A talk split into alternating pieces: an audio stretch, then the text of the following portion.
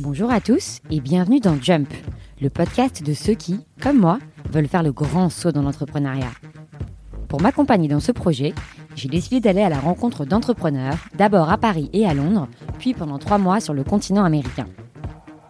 Cette semaine, je reçois à Mexico Cyprien Gros, l'un des cofondateurs de Decidata. Decidata, c'est une entreprise qui invente le futur du marketing grâce à la technologie. Et ce qui est fascinant, c'est que Cyprien l'a fondé sans y connaître grand-chose ni à la tech, ni au marketing.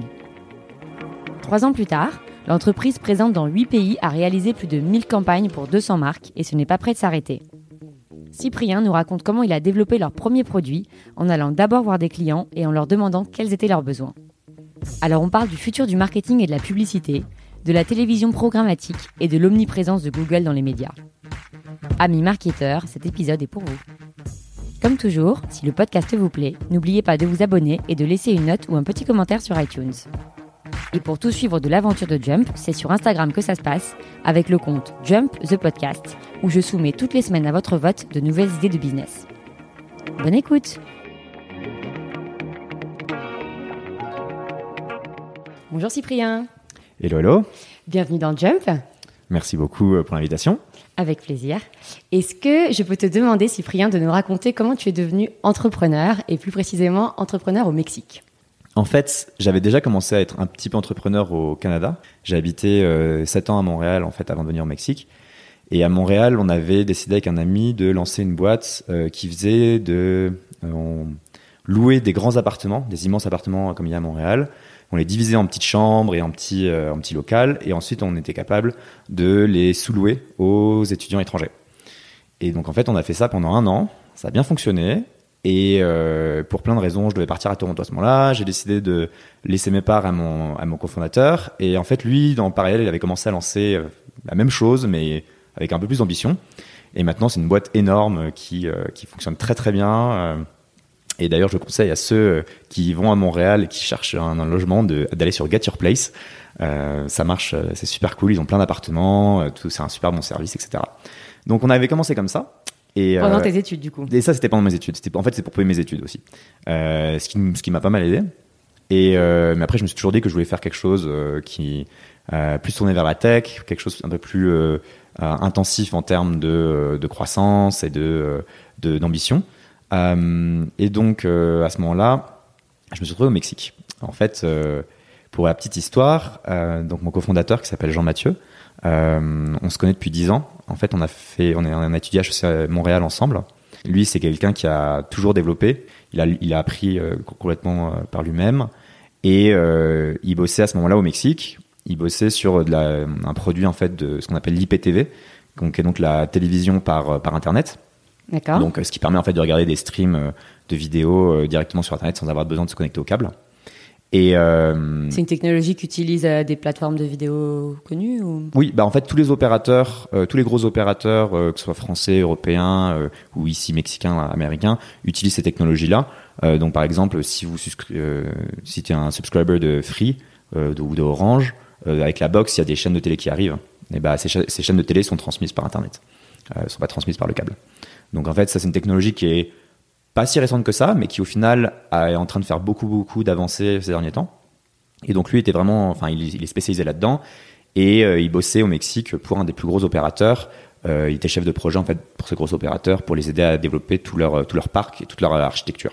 Et en fait, il s'est aperçu que il y avait un problème au niveau euh, de la transmission des publicités.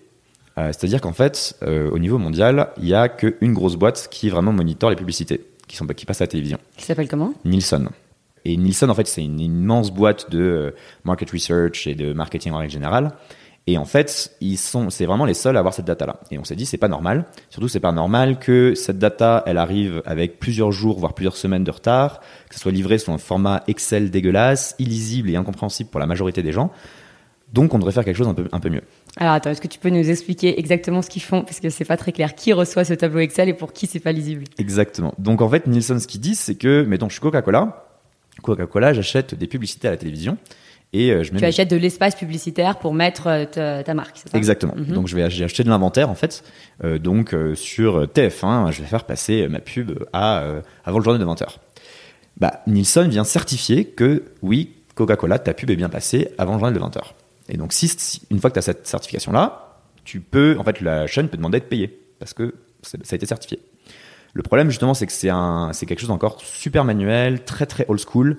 Euh, C'est-à-dire qu'il y a quelqu'un qui regarde la télé en continu et qui note toutes les pubs qui passent? Alors, en France, en Europe, ils ont, je crois qu'ils ont commencé à switcher vers une technologie un petit peu plus avancée. Mais ici au Mexique, ils ont littéralement des gens qui regardent la télévision et qui notent. Et donc c'est vraiment, ça marche par papier. Et puis ensuite, après, il y a quelqu'un qui prend le papier et qui met ça sur un format Excel et qui envoie ça aux agences, donc ou aux marques en direct, euh, pour qu'elles puissent vérifier si tout est bien passé.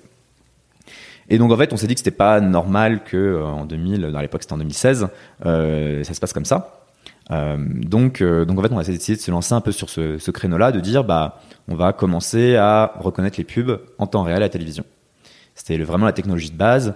Donc c'est une techno- technologie qui fonctionne sur euh, la reconnaissance d'images, euh, sur euh, c'est une sorte d'intelligence artificielle en fait qui vient vraiment reconnaître tout le, toutes les images qui passent et nous dire si ça correspond aux pubs qui sont censées passer à ce moment-là. Alors techniquement, ça marche comment? C'est du hardware, c'est du software, c'est C'est une très bonne question. En fait, c'est euh, un système hybride. C'est-à-dire qu'en fait, ce qui se passe, c'est que dans tous les pays dans lesquels on opère, on a des serveurs locaux euh, qui viennent euh, monitorer, donc avec ça vraiment un serveur avec une antenne au-dessus, qui vient monitorer tous les channels, que ce soit la télé payante ou la télé gratuite.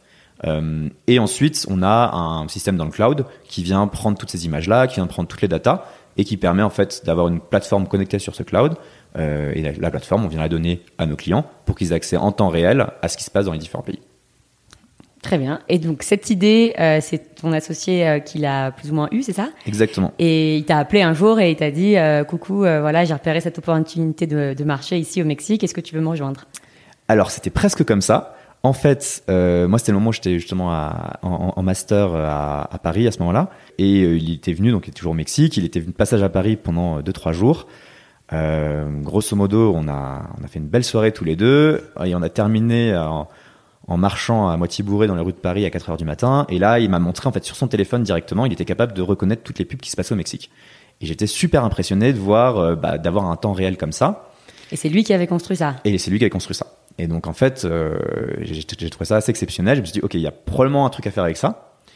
Euh, donc à ce moment-là, moi je suis retourné à Montréal Donc à ce moment-là, il est 4 heures du matin, vous êtes euh, 4 heures du un matin. peu ivre, Exactement. mais quand même le lendemain matin, tu t'en souviens? Exactement, ça, c'était ça. lui dis, au fait, ce truc que tu m'as montré hier soir, là, euh, je trouve ça assez intéressant. C'était, c'était clairement ça. Euh, ouais, je pense, je pense qu'on a fini la discussion, il devait être 6 heures du matin et, et parce qu'on avait vraiment commencé à développer un peu le marché. On se dire, ok, avec ça, qu'est-ce qu'on peut faire? Qu'est-ce Mm. qu'il y a derrière? Qu'est-ce que, qu'est-ce qui est comme intérêt? Et bref, donc moi, à ce moment-là, je suis parti, euh, je suis reparti à Montréal euh, pour apprendre à coder parce que c'était quelque chose qui était important pour moi. Euh, je suis pas programmeur du tout. J'ai programmé euh, quand j'étais à l'X parce que c'est de la programmation mathématique, enfin économique en particulier, mais ça n'a rien à voir avec du, du, du développement web. Donc en fait, j'ai décidé d'apprendre un peu ça, d'apprendre les différentes technologies, Les différents langages. ah, les différents langages, avoir une petite idée de comment un, un, un software engineer full stack fonctionne, qu'est-ce que qu'est-ce qu'il peut avoir, euh, les différents frameworks qui sont utilisés, etc., etc. Parce qu'à la base, tu as fait des études de commerce et ensuite d'économie, c'est bien ça? Ouais, c'est ça en fait de mathématiques appliquées, finance et économie. C'est un peu mes trois euh, mes trois grandes euh, verticales. Mais mais c'est ça le développement, c'est quelque chose que j'ai fait à la marge pour faire des pour runner des programmes, pour runner des choses comme ça, mais c'était- ça a jamais été dans le but de développer euh, des produits euh, web en fait. Et donc euh, et donc voilà, j'ai j'ai fait ça et là à ce moment-là, je me suis dit bon, c'était quand même super intéressant ce qu'il m'a montré. Je veux en savoir plus. Donc je suis venu au Mexique. Donc ça c'était en janvier 2016. Donc tu n'avais aucun lien avec le Mexique. Zéro. Euh, à l'époque, tu étais retourné à Montréal euh, où tu avais fait tes études.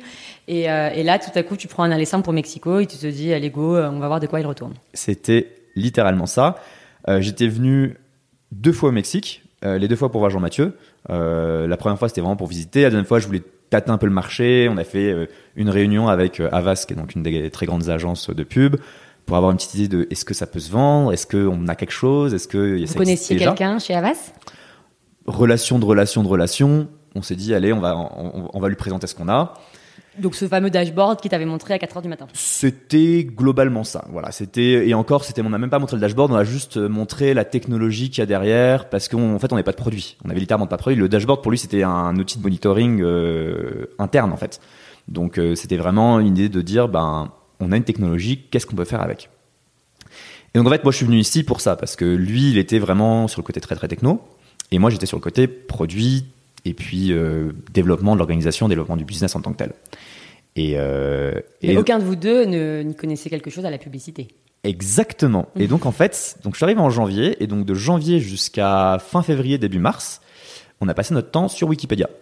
Euh, littéralement, on a commencé avec marketing. Ensuite, après, on a cliqué sur les premiers trucs. Marketing programmatique. Oh, ok, d'accord, ça parle comme ça. Qu'est-ce que c'est un DSP Ah, d'accord, et un DMP, et un SSP, et, et comment, comment, comment ça fonctionne, euh, le real-time bidding, etc., etc., etc. Et donc, on a commencé, en fait, à tout découvrir l'environnement marketing sans rien y connaître. Vous avez fait une, formation sur Wikipédia. Et c'était littéralement ça. C'est bien parce que tout ce que tu dis, ça déconstruit tous les clichés qu'on peut avoir. que, les gens qui, font des soirées jusqu'à 4 heures du mat n'arrivent à rien et que Wikipédia euh, est une source euh, inutile. voilà, on a la preuve que non. ah non, non, moi je, d'ailleurs je fais des donations à Wikipédia de temps en temps parce que ça m'a vraiment beaucoup apporté personnellement. Donc deux mois sur Wikipédia pour comprendre comment l'industrie de la publicité fonctionne. Exactement. Et comment vous pouvez vous insérer en fait là-dedans avec votre technologie. C'est ça. Donc en plus moi à l'époque je parlais pas espagnol. Mais là, malheureusement, quand tu en face d'un client, bah, il faut que tu parles espagnol. Donc en fait, ce que j'ai fait aussi en arrivant, c'était justement ça. J'ai euh, pendant qu'on faisait, on commençait à réfléchir au marché. Moi, j'avais euh, peut-être, je pense, ou 5 ou 6 meetings par jour pour essayer de comprendre le marché. Donc, euh, je rencontrais au début c'était des contacts de contacts, après c'était des contacts de contacts de contacts, et puis au final, je me suis retrouvé à aller parler aux grandes agences, aux grandes marques, et je prenais, j'arrivais en fait en disant voici la techno qu'on a. Est-ce que vous voyez une utilité? Et j'avais un carnet de notes et je prenais des notes. Je, passais une heure à chaque fois à prendre des notes. Donc tous tes potentiels clients, en fait, ils te faisaient déjà des feedbacks alors que vous n'aviez pas vraiment le produit. Exactement. Et en fait, c'est un peu ce qu'on a fait depuis le début et ce qu'on fait encore maintenant. C'est, et ce qui fait peur en fait à tout le monde, que ce soit les, nos vendeurs ou, euh, ou nos, nos, devs, c'est qu'on vend le produit avant de le produire. Euh, C'est-à-dire qu'en fait, on va vraiment aller dans le marché en disant, on a cette innovation, on a cette technologie, on a ce potentiel produit, parce que c'est pas encore un produit, on l'a pas encore défini. Bah, on n'a pas de pricing, on n'a pas de, structure de produit, etc. Mais on pense qu'il y a quelque chose derrière. Qu'est-ce que vous en pensez? Est-ce que, ça vaut la peine Est-ce que ça vaut la peine qu'on investisse pour le, pour le, pour le développer? C'est exactement ça. Et en fait, c'est vraiment euh, ça. Par contre, c'est du mécanisme de très très lean au final, euh, design thinking, enfin tout le truc comme ça. Mais c'est vraiment euh, le avoir le maximum d'itération avant de se dire, ok, je vais juste investir un an ou six mois de développement là-dedans non, il vaut mieux d'abord avoir un MVP très très très très très basique, le sortir, prendre des feedbacks, repartir à la table à dessiner et puis dire ah non en fait ça, ça marche pas, ce graphe là il sert à rien, etc., etc. Avant de sortir et dire ok là je pense qu'on a un enterprise grade solution, on peut le vendre à, à nos clients et on peut commencer avec ça quoi. Donc toi, tu faisais cette espèce de roadshow où tu rencontrais tous tes futurs clients qui te faisaient des feedbacks sur votre futur produit et tu revenais voir ton associé, tu lui disais tous ces feedbacks et lui, il développait le produit en parallèle? C'était exactement ça. C'est ce qui s'est passé et en fait, on a des rythmes de travail qui sont très très différents. C'est-à-dire que lui est très matinal, donc il commence euh, en règle générale entre 7 et 8 heures du matin et il finit vers 9-10 euh, heures du soir. Et moi, en fait, je commence plutôt aux alentours de 11h midi et je finis à 4-5 heures du matin. Et donc, en fait, ça arrivait très très souvent que parce que j'avais encore beaucoup de boulot, on se croise le matin et qu'on fasse du 24 heures sur 24. Donc c'était très rapide. 3-8. C'était les 3-8, exactement. Et en fait, ça a été très rapide. Le développement de la boîte au début était très très rapide parce que donc en mars, on avait vraiment le premier produit. On avait déjà une bonne idée de ce que le client voulait. Donc en deux mois. En deux mois, ouais. On a fait et ça, c'est vraiment c'est des techniques d'MVP. Donc c'est vraiment du développement très lean, très très basique. À l'époque, on avait un dev avec, nous. Euh, c'était un peu technicien que j'avais recruté parce que je via nos relations euh, là-bas. Que vous aviez associé en equity ou que vous avez non, payé c'était vraiment euh, lui, c'était vraiment le premier. c'était un stagiaire quoi. C'est littéralement un stagiaire dev. lui, c'est beaucoup éclaté. Il a vraiment créé la, la base de l'algorithme que nous on utilise. Et à l'époque, on était, on était une très très petite équipe. On a recruté notre premier employé qui s'appelle François, qui est aussi français, mais lui, ça fait déjà quelques années qu'il est au Mexique, qu'il vendait des solutions digitales, etc. Donc il avait déjà des relations avec les agences. C'est lui aussi qui m'a permis à moi d'avoir d'un seul coup accès à plus de gens pour avoir mes feedbacks. Donc vous allez meeting à deux. Lui vendait le produit euh, entre guillemets, et moi de mon côté, je prenais des notes à côté pour essayer de comprendre quelles sont vraiment les, features ou les, les, caractéristiques que cherche le client. Donc ça, c'était en mars, on a vraiment fini la première euh, comment dire, la première définition de produit. C'était quoi alors ce produit? C'était, euh, il s'appelle Insight. En fait, Insight, c'est euh, vraiment cette plateforme-là. C'est une plateforme en temps réel où tu peux voir, euh, toi comme marque ou comme agence, ce que fait tes propres, donc en fait monitorer ce que font tes propres marques à la télévision et aussi ce que faisait la euh, Concurrence. La concurrence. Euh, donc ça, c'était c'était assez cool. Donc tu peux voir par exemple, euh, si t'es Coca-Cola, tu peux voir Pepsi, quand est-ce que ces pubs sont passées, combien de fois, qui les a regardées, etc. T'as toutes ces données-là? Alors, qui les a regardés, c'est euh, c'est des questions d'audience qui sont beaucoup plus compliquées en fait, et que euh, et qu'on n'a pas intégré au début dans le produit parce que c'était vraiment trop trop complexe de mettre ça. Euh, mais en fait, ce qu'on va dire aussi, c'est qu'on va, on a littéralement le créatif. Donc, on, a, on est capable de montrer les images, on est capable de. la- donc, en fait, d'un point de vue stratégique, euh, ça permet aux concurrents de faire une sorte de reverse engineering de la stratégie média De son concurrent. De son concurrent. ouais. Donc ça, il y avait pas mal de valeur pour ça pour les pour les agences. On sort ce premier produit donc en mars et en mai on le vend. Ah, à qui? C'est qui votre premier client? C'est euh, une très grosse euh, agence euh, de marketing. Euh, en fait, c'est un- dans les Big Four euh, au, au niveau mondial. Et, euh, et c'était pour des marques de voitures. Donc, on venait vraiment monitorer euh, ce que faisait la, la, la marque et ce que faisaient les, les concurrents à cette marque-là. Et cette agence, faisait partie des, euh, des gens que vous aviez rencontrés pendant ton, ton roadshow du début et qui t'avaient fait des feedbacks. Exactement. Et donc quelques mois après, tu lui as dit voilà, j'ai pris Voilà. en compte ce que vous m'avez dit, le produit il est là. euh, C'était ça. maintenant, vous nous faites un chèque. Bon, en fait, ça, c'est l'histoire. La vraie histoire, c'est qu'on est sorti du meeting, j'ai appelé Jean-Mathieu. Bon, alors, ils veulent l'acheter, ils le veulent la semaine prochaine. Ah, je te déteste, c'est pas possible, c'est pas encore prêt, etc., etc., etc. Mais bon, au final, euh, on y est arrivé. On l'a sorti. euh, Sans, sans, sans problème, sans ombre au tableau. pff, de toute façon, c'est toujours comme ça dans l'en- dans l'entrepreneuriat, surtout dans les startup tech. Il y a toujours des problèmes, il y a toujours des petits trucs qui marchent pas, et des petits bugs. Ah, mon accès fonctionne pas, euh, la plateforme a bugué, le serveur est trop lent, enfin bref. Mais globalement, ça a bien marché. Et surtout à ce moment-là, on a commencé à sortir un deuxième produit qui est en fait le produit qui nous a vraiment permis de passer à l'étape su- suivante, qui est euh, ce qu'on appelait à l'époque, enfin ce qu'on appelle toujours d'ailleurs le TV Sync. Euh, En fait, c'est une synchronisation entre les publicités qui passent à la télévision et les publicités digitales. C'est-à-dire qu'à chaque fois qu'il y a une pub qui passe à la télévision, nous, on va lancer une pub sur euh, Facebook, sur euh, Twitter, sur YouTube, sur en fait tout ce qu'on appelle le- l'écosystème programmatique. Donc, dans le but que si par exemple moi je suis devant ma télé avec mon iPhone dans la main et que je vois passer une pub Coca et que tout à coup j'ouvre Facebook, je revois cette même pub Exactement. dans la seconde qui suit. Exactement, c'est tout à fait ça. Avec euh, toute une stratégie aussi sur Google Search, par exemple, où effectivement, ben, tu as vu la pub. Si tu cherches des mots-clés rela- euh, qui ont- sont en relation avec cette pub-là, bah, tu tombes pas sur la pub du concurrent. Donc là, euh, tu montes les bids sur Google de façon automatique, etc. Mais tout ça, évidemment, nous, on l'a on l'a découvert au fur et à mesure. Donc c'est vraiment des, des, des, des, des augmentations qu'on a fait sur le produit en découvrant les nécessités du marché. C'est basé quand même sur l'insight que les gens sont sur deux devices à la fois quasiment. Exactement. Et en fait, ça, c'était un, un, un insight qu'on avait assez tôt, parce qu'on avait lu pas mal de rapports en venant, des USA, mais qu'on commençait à voir aussi apparaître en latam sur le côté multiscreen en fait. C'est comme ça s'appelle ou euh, second screen experience. Enfin bref il y a plein plein de mots pour définir ça mais c'est le fait que de toute façon les gens quand ils sont en face de la télévision sont pas passifs. Ils font des choses. Et ils font des choses souvent sur un autre écran. Donc l'idée c'est si tu as investi beaucoup d'argent sur une camp- campagne à la télévision tu veux t'assurer que les gens voient cette campagne ou en tout cas qu'ils soient targetés d'une façon ou d'une autre. Donc tu veux pas et de la même façon si ton concurrent a dépensé de l'argent à la télévision toi tu veux être quand même présent dans la conversation donc, comment être présent? Bah, Tu peux être présent sur le digital au moment où ton concurrent est à la télévision. Donc, en fait, c'est des stratégies qu'on a mis en place et qui ont fait qu'à partir de juin 2016, on a commencé à vendre ça. Et en fait, on vendait des campagnes. On vendait des. En fait, De l'inventaire. c'était. Alors, justement, c'est ça qui était assez drôle. C'est qu'à la base, on n'avait pas complètement fait le lien. On vendait de la technologie pure. Parce qu'encore une fois, nous, on est une boîte tech depuis le début, donc on était très, très tourné tech. Donc, on vendait de la tech. On disait, bah, regarde, t'as déjà une campagne qui court, t'as déjà euh, ta propre plateforme, t'as déjà tout qui marche bien, bah nous, on viendra juste rajouter au-dessus de ça une couche de technologie, tout simplement. Et en fait, progressivement, on s'est aperçu que ben, pour aller chercher plus de valeur dans l'écosystème, il fallait qu'on commence à acheter du média. Il fallait qu'on commence à aller plus bas, en fait, à plus bas niveau euh, en termes d'intégration, en termes de pénétration d'écosystème. Presque devenir une, une agence. Alors, ça c'est super intéressant.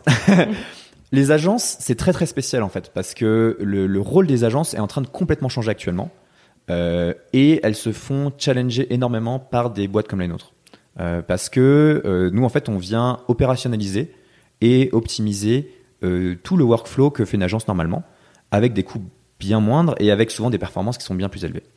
Donc en fait, les agences, ce qu'elles sont en train de faire actuellement, c'est qu'elles sont en train de dire oui, mais regardez, nous, on fait du multiscreen, on fait plein de choses en même temps, on est capable de t'acheter de la télévision, t'acheter du out of home, euh, donc les billboards dans la rue, t'acheter du digital, on te fait des stratégies, etc., etc. Quand au final, ce que veulent les marques, c'est juste une, une opérationnalisation de tout ça qui fonctionne, qui leur donne la bonne performance, qui soit pas trop cher. Donc maintenant, en fait, ce qui se passe, c'est que les agences créatives sont en train de devenir plus fortes parce que les agences créatives, elles ont tout le côté justement stratégie de campagne, euh, le bon message adressé, etc. Oui, il leur brand manque image et exactement le branding, etc. Mhm. Donc il, il leur manque en fait juste la couche technologique. Et donc c'est des, c'est des, c'est des agences comme ça qui commencent en fait à être très intéressées par ce que on fait nous parce qu'ils se disent ben euh, en fait si on lit les deux, on a le côté créatif d'un côté, on a le côté technologique de l'autre. Pourquoi est-ce qu'une agence classique, donc euh, ce qu'on appelle une agence média qui fait de l'achat média, etc. Quelle est la valeur ajoutée là-dedans Mm, En fait, c'est cette espèce d'intermédiaire entre euh, la créa et vous qui est en train de possiblement de sauter, quoi. Voilà. Le seul truc, c'est que pour l'instant, les agences sont encore très, très, très puissantes. Euh, ça, au niveau mondial, même si les revenus des agences commencent un peu à battre de l'aile, euh, et, et ça, c'est vraiment quasiment sur toutes les agences. hein.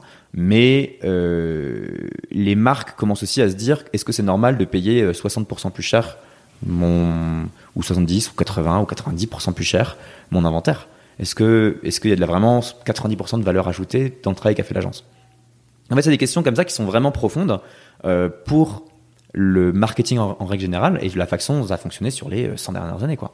Donc, vous commencez avec ce gros contrat pour euh, la marque de voiture, vous développez cette deuxième euh, technologie TV Sync, Uh-huh. et là, ça y est, euh, la, la, la, la boule machine de neige commence, euh, euh, voilà. se met en, marche. Donc là, euh, donc là, c'était assez cool parce que euh, on a un- on a une croissance très rapide euh, la première année.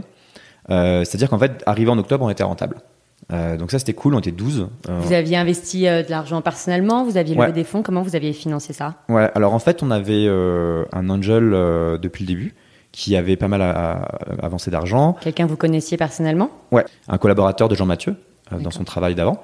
Et il avait pris des parts du coup dans la il avait boîte. pris des boîtes dans la boîte. Toi et Jean-Mathieu, vous étiez à 50-50 par ailleurs? Non, parce que Non. moi, je suis arrivé un peu plus tard. D'accord. Donc justement, eux avaient déjà réparti des- les, les parts de la boîte. Moi, je suis arrivé un peu plus tard et euh, je me suis associé avec eux. Et, euh, et en fait, le deal pour moi, c'était que j'investis pas de cash, Mhm. mais j'investis un an sans salaire.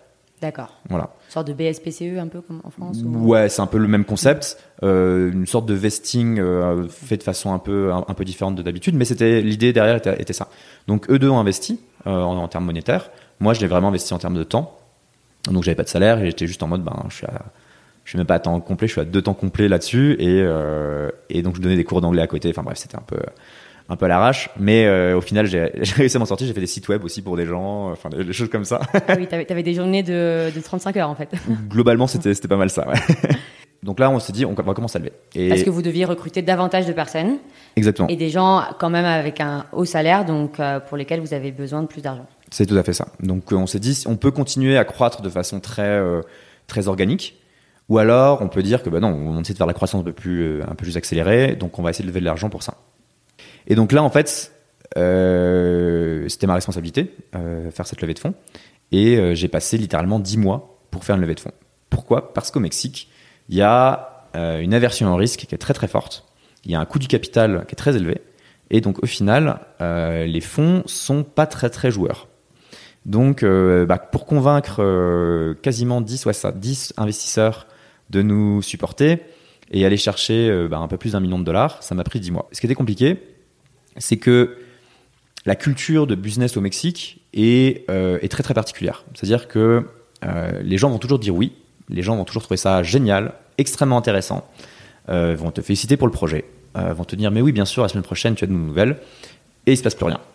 Voilà. T'es pas la première euh, personne qui me, qui me dit ça, qu'en fait il y a une aversion aussi au conflit. Exactement. Et donc du coup, ça, euh, ouais. ils, vont te, ils vont toujours te dire oui, mais que finalement ce oui n'a pas une grande valeur. Voilà, c'est exactement ça. Et donc en fait, venant, enfin moi j'étais d'une culture très nord-américaine au final, après avoir passé 7 ans à Montréal, euh, je, enfin, je, je réfléchis très euh, en termes binaires quoi. Si- Oui, un oui c'est un oui, un non c'est un non. Exactement. Mm. Et si je suis pas intéressé, je vais te le dire le lendemain, quoi. Euh, ou même pendant la réunion, je vais dire bah merci beaucoup, c'était cool, mais ça correspond pas à nos besoins. À la prochaine. Mais en fait non, c'est ça au Mexique, il y a, une peur de décevoir, une peur du conflit, et qui fait que ça rend la compréhension des processus de business très compliquée. Et, euh, et donc nous, ça nous a, ça nous a un peu. euh, bah, j'ai vite compris ça. Ça, ça nous- donc j'ai- arrêté de m'exciter dès que quelqu'un me disait mais bien sûr demain t'as- tu reçois mon chèque. Euh, j'ai toujours pris ça maintenant de façon très très euh, relax et, euh, et sans me sans me faire des idées tout de suite. Mais forcément bah, ça ralentit un peu tout le process. Nous l'avantage c'est que pendant toute cette période-là on était plus ou moins rentable. Donc ça nous a permis en fait de faire euh, littéralement on a fait du bootstrapping pendant un an. Du quoi, pardon? Bootstrapping. C'est-à-dire? Bootstrapping, c'est quand tu, euh, tu payes avec tes propres revenus euh, les opérations de ta boîte. Donc t'es euh, barely, en fait, ça s'appelle aussi euh, ramen profitable. Genre, t'es- profitable ou tu perds un tout petit peu T'es à d'argent, l'équilibre. mais euh, parce que tu te payes pas ou tu te payes très très peu et tous les gens qui bossent avec toi sont n'ont pas des salaires exceptionnels. Voilà. Donc ça marche, mais c'est pas non plus idéal. C'est pas pérenne. C'est pas très très pérenne exactement comme comme système. Donc, euh, mais arrivé, c'est ça, arrivé en, en octobre 2017, euh, on a réussi à fermer la, la, la levée. Maintenant, on arrive début 2019. Côté euh, euh, annonceur, on est vraiment en train de prendre de la place parce que on a, on vient de lancer un nouveau produit sur le marché qui s'appelle euh, qui s'appelle attribution. En fait, l'attribution c'est quelque chose de fondamental en marketing et c'est un problème qui a toujours pas vraiment été résolu. Qui est si je mets un dollar quelque part, quel est l'impact de ça? Si je mets un dollar en télévision, quel est l'impact sur mes ventes? Si je mets un dollar en digital, quel est l'impact sur ma connaissance de ma marque, etc. etc. Et, et ça, en fait, ça devient vraiment compliqué parce que il y a tellement de, channels qui existent maintenant, il y a tellement de verticales différentes en marketing euh, que pour un head of marketing, ça devient très très compliqué de prendre des décisions euh, et de dire bah oui, je vais mettre 50% de mon budget sur le digital, 50% sur le offline. Est-ce que c'est encore un bon mix? Est-ce que ça vaut le coup de faire ça maintenant? Mais en fait, ça dépend de l'industrie, ça dépend de ta marque, ça dépend de ce que tu veux faire. Est-ce que tu veux créer de l'awareness? Est-ce que tu veux créer de la performance? Est-ce que tu veux aller chercher du clic? Est-ce que tu veux aller chercher de la vente? Donc en fait, tout ça, c'est vraiment des questions très fondamentales. Et euh, une des premières pièces pour répondre à ces questions-là, c'est l'attribution. C'est-à-dire, on vient calculer, nous, l'impact euh, d'une pub offline, donc radio et télévision, et on vient analyser l'impact de spots à la télé et à la radio sur le digital. C'est-à-dire, en fait, on vient mesurer ce qu'on appelle le drive to web. Euh, J'ai un spot à la télévision avec un call to action à la fin qui dit visite mon, visite mon website, viens dessus et tu as une réduction de 20%. Et ben on va mesurer si vraiment les gens se sont connectés après et ils sont allés voir ce truc-là. On fait une action sur le site en particulier. Ah Oui, c'est complètement à l'envers. En fait, avant, on essayait de voir ce qui faisait du drive to store, et maintenant, on, fait, on voit ce qui fait du drive to web. Exactement. C'est en amont, quoi. En fait, et, et- et même maintenant, le modèle d'attribution tel qu'on le voit probablement en 2020, parce qu'on n'y est pas encore, c'est le justement réussir à faire le cercle complet offline qui vient mettre des gens sur le online et le online qui vient pousser des gens jusqu'au offline, effectivement jusqu'au drive to store. Et, et- et pour nous, c'est un peu la, la vision qu'on a, c'est de se dire réussir à monter un modèle d'attribution complet qui prend en compte toutes les variables, qui prend en compte tous les différents channels et qui vient derrière te dire ben voici là où tu devrais investir parce que ben, on a vu que tes performances étaient meilleures sur la télévision régionale. Ah très bien, ben, ça je ne savais pas. Je vais mettre de l'argent plus de, de là-dedans. Et vu qu'on vient mesurer l'impact de chacun des créatifs, on est capable de dire aussi de faire de la testing de créatifs. Donc tu lances deux ou trois spots différents et on vient te dire quel spot a généré le plus de visites. Et au bout de combien de temps vous avez commencé à vous interna- internationaliser? C'était très rapide, dès la première année en fait, Euh, vraiment de- dès 2016. Euh, et ça pourquoi? Parce qu'en fait on travaillait avec, euh, on travaille d'ailleurs beaucoup avec encore, avec Unilever. Et Unilever était fan de notre produit de TV Sync. Donc il s'est dit, moi je veux synchroniser toutes mes pubs dans tout la TAM, euh, entre mes pubs télé et mes pubs digitales. Et donc ils ont commencé juste à aller acheter, bah, ils nous ont dit, est-ce que vous pouvez être, euh, être au Colombie? Oui, très bien. Donc on allait euh, poser un serveur en Colombie. Ah, on a aussi besoin de l'Argentine. Poser un serveur en Colombie, c'est-à-dire quoi? Vous avez ouvert un bureau là-bas euh, Ouais, c'est un peu ça. C'est un- en, gros, on ouvre, on ouvre un petit bureau, on met, on met le serveur dedans, on se connecte à l'internet, on se connecte à- au câble, à la télévision, à- on met des antennes, et là on commence à prendre tout le, tout le, toute l'information. Et donc là ils nous ont dit ah ben l'Argentine on a besoin aussi, le Brésil aussi, etc., etc. Donc on a dès la première année en fait on a fait un très très gros effort d'internationalisation. Donc au bout de littéralement, euh, je pense qu'au bout de un an on était déjà dans cinq pays. J'ai cru comprendre que votre prochain projet, c'était de euh, donner, montrer des publicités en fonction de l'audience, c'est-à-dire de pas passer la même publicité pour tout le monde? À la télévision. à la télévision, oui. Oui, parce que sur Internet, c'est déjà le cas. Exactement. Donc, mais, mais alors, ça, j'ai trouvé ça très intéressant et j'aimerais bien comprendre comment ça marche. Alors en fait ça c'est un peu notre promesse depuis le début, Euh, c'est un peu là-dessus qu'on a lancé l'entreprise, c'est ce qu'on appelle la téléprogrammatique. Euh, la téléprogrammatique, l'idée c'est d'appliquer toutes les règles et les process qui existent sur le digital, donc sur, euh, sur Internet grosso modo, à la télévision. Et donc, si moi et mon voisin on regarde la télé en même temps, on va pas voir la même pub. C'est tout à fait ça. C'est vraiment l'objectif, qu'on a là-dedans. Donc en fait, ça, ça fonctionne de plusieurs façons. Euh, on peut travailler avec des opérateurs, donc par exemple un Free, un Orange en France, des choses comme ça, euh, où en fait on vient faire de l'insertion au niveau de la set-top box, donc au niveau vraiment de la box, on vient on considère la box comme un comme un cellulaire ou comme un, comme un desktop. En fait, on, pour nous, c'est juste un, appareil électronique connecté à Internet qui a un unique ID. Donc, à partir du moment où on sait le comportement de ce unique ID, on est capable de lui servir les pubs qui correspondent à son comportement. Ça, c'est un peu la base de la technologie et de la, et de la pensée derrière le produit. Mais ça, ça n'existe pas encore. Et le seul qui est vraiment en train d'avancer là-dedans, c'est Google. Comme, comme c'est surprenant. Voilà. Donc en fait, nous, on se retrouve vraiment face à Google, face à Google ce qui est euh, très très compliqué.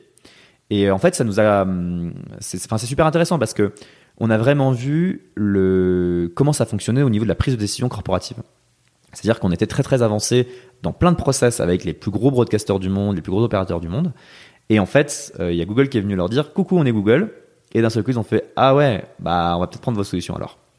Et, euh, et en fait, ça c'est super frustrant d'un point de vue ben, d'un point de vue d'un entrepreneur parce que tu dis mais ma solution est meilleure, je le sais, mais au niveau corporatif, il y a toujours euh, une, une, aversion au risque tellement forte que ben ils vont prendre la décision. En fait, la personne en charge de prendre la décision va toujours prendre la, la décision qui est la moins euh, dangereuse pour lui mmh. personnellement mais pas pour l'entreprise. Oui, parce qu'on pourra jamais lui reprocher d'avoir fait confiance à Google. Exactement. Mm. Et donc, il va pas se faire virer pour avoir mm. fait confiance à Google. Mm.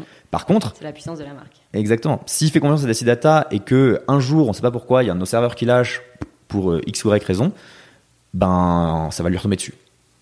Et Google connaît votre existence? Et Google connaît très bien notre existence. Vous parlez avec eux?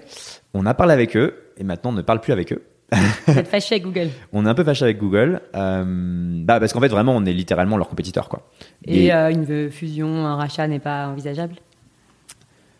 Ça pourrait, hmm. ça pourrait, surtout qu'en fait, on a beaucoup de data qui les intéressent, notamment tous les data offline, parce que Google justement, en ce moment, ils sont en train de, c'est assez terrifiant, en vrai, euh, d'un point de vue un peu plus long, long-termiste, mais c'est terrifiant le pouvoir que Google est en train de prendre sur les médias, la puissance qu'ils ont, parce qu'avant, ils étaient vraiment limités. Ah, on a Google Search, très bien, vous êtes mignon, euh, super. Bon, maintenant, on fait des pubs partout sur les sites. Ok, d'accord.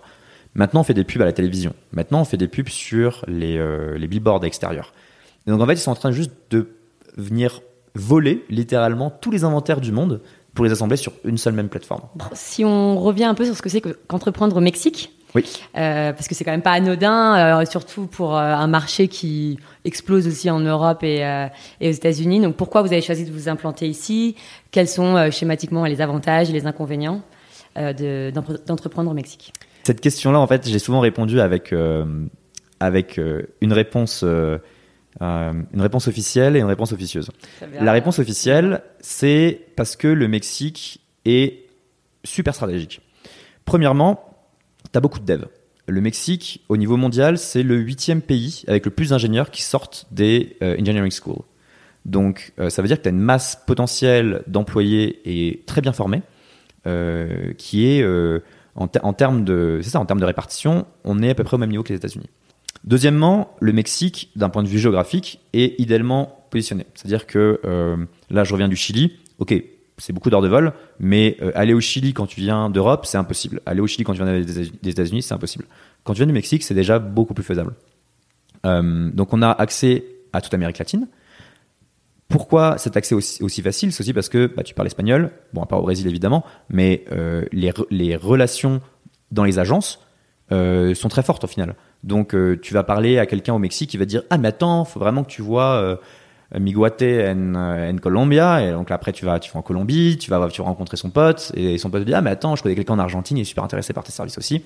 Et donc le business est beaucoup plus facile euh, parce que tu es dans cet environnement latin etc donc pour nous c'était vraiment la porte d'entrée du côté latam mais au final d'ici je suis à quoi 3 heures de vol de San Francisco je suis à 2 heures de vol de Miami je suis à 3 heures de vol de New York. Euh, donc c'est pareil c'est très très facile pour moi de commencer à aller démarcher aux États-Unis euh, en ayant une, base au Mexique. Ça, c'est la réponse officielle. Donc ça, c'est la réponse officielle. La réponse officieuse, c'est qu'en fait, euh, moi, à ce moment-là, j'étais, euh, j'étais entre plusieurs pays, je savais pas trop où aller. Il m'a montré le Mexique, la bouffe au Mexique est exceptionnelle, les plages. on est parti à la plage tous les deux, c'était super. ensuite, après, on est monté dans la montagne, qui est une de mes grandes passions. Je dit, bah, je vais rester ici parce que ça a l'air vraiment cool. Tu as été séduit aussi d'un point de vue personnel par ce pays. Exactement, donc je suis resté. Super, bah effectivement, moi, ça fait euh, dix jours que je suis là et c'est effectivement, il fait, il fait bon vivre à Mexico. C'est ça.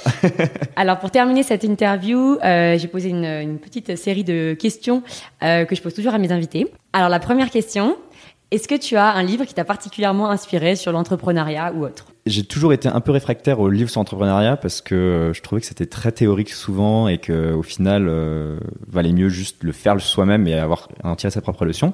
Ceci dit, Zero to One est quand même excellent. Peter Thiel. Euh, exactement, c'est quand même très très bon. Euh, c'est un des rares livres où je me suis dit, ok, il y a de la valeur là-dedans et euh, tout le côté contrarian, euh, j'ai beaucoup aimé ça. Euh, sinon, d'un point de vue plus personnel, le meilleur livre que j'ai lu jusqu'à présent et que d'ailleurs je suis en train de relire, ça s'appelle, en fait, c'est un bouquin de Daniel Kahneman. Daniel Kahneman, c'était un c'était un prix Nobel euh, d'économie, alors que le mec à la base était, euh, était plutôt euh, du côté psychologie. Et en fait, il, a, il a écrit un bouquin avec Amos Tversky qui s'appelle Thinking Fast and Slow et qui en fait qui explique un petit peu tous les biais cognitifs qui existent et qui explique pourquoi est-ce que on a une façon de penser qui est très très particulière et comment apprendre à voir ces biais-là et à essayer de faire moins d'erreurs en fait dans sa façon de penser, dans sa façon de réfléchir, dans sa façon de prendre des décisions. Et en fait, ça m'a aidé d'un point de vue personnel à mieux comprendre bah, les, mes mécanismes de prise de décision et aussi d'un point de vue organisationnel parce qu'il y a beaucoup d'impact au niveau organisationnel des prises de décision. Donc, comment est-ce que les décisions se font en groupe? Pourquoi est-ce que quelqu'un va influencer d'un seul coup une conversation alors qu'au final, bah, c'était pas forcément évident depuis le début. Donc ça, c'est vraiment un bouquin que j'aime beaucoup et que je suis en train de relire avec beaucoup de plaisir. Donc Thinking Fast and Slow. Exactement. Euh, pour les auditeurs, je mettrai comme toujours euh, les, le titre, euh, les références dans les notes du podcast que vous pouvez retrouver dans Apple Podcast quand vous cliquez sur les détails de l'épisode. Voilà, je précise parce qu'on m'a posé la question. Et enfin, les deux dernières questions de la fin. Euh, Est-ce que tu as une idée de boîte pour moi? Là, en ce moment, il y a un secteur qui cartonne vraiment. Euh, J'ai des amis qui ont lancé une boîte là-dedans et ça marche vraiment très bien c'est littéralement la digitalisation des entreprises traditionnelles. Donc, nous, c'est un peu ce qu'on fait, mais d'un point de vue très tech. Mais au final, il y a beaucoup d'entreprises, euh, que ce soit des entreprises de conseil, que ce soit des entreprises de retail, que ce soit des entreprises de euh, vraiment n'importe quoi, qui ont besoin de digitalisation. C'est-à-dire qu'ils ont besoin de comprendre un petit peu c'est quoi le phénomène digital, comment est-ce que tu implémentes parce que la digitalisation, c'est pas juste dire ah on va vous offrir une page Facebook et une, page web, euh, un peu de mise à jour euh, type 2019 et vous allez voir ça y est boum vous êtes une entreprise du futur. Non, la digitalisation, c'est des choix stratégiques, c'est une direction globale de l'entreprise. Et, euh, et, ça, en fait, c'est euh, quelque chose qui est très très en demande en, ce moment.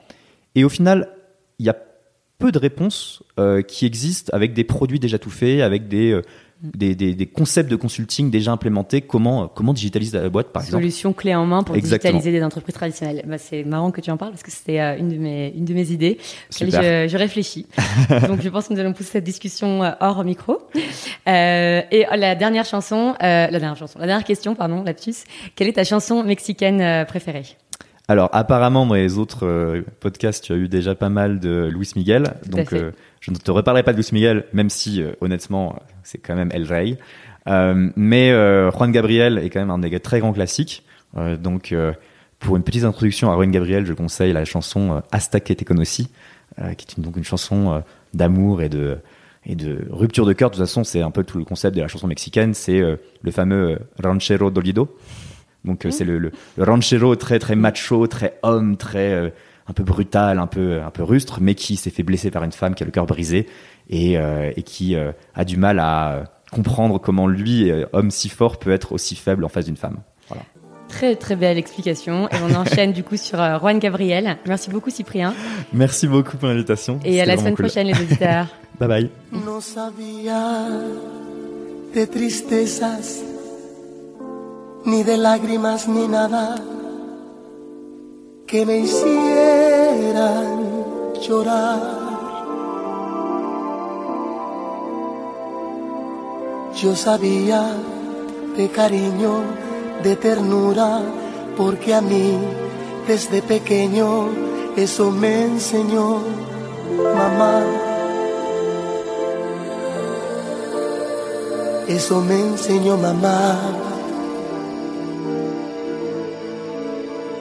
Eso y muchas cosas más.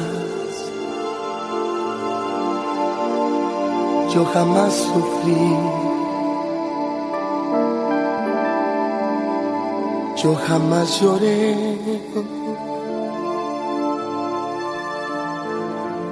Yo era muy feliz. Yo vivía muy bien.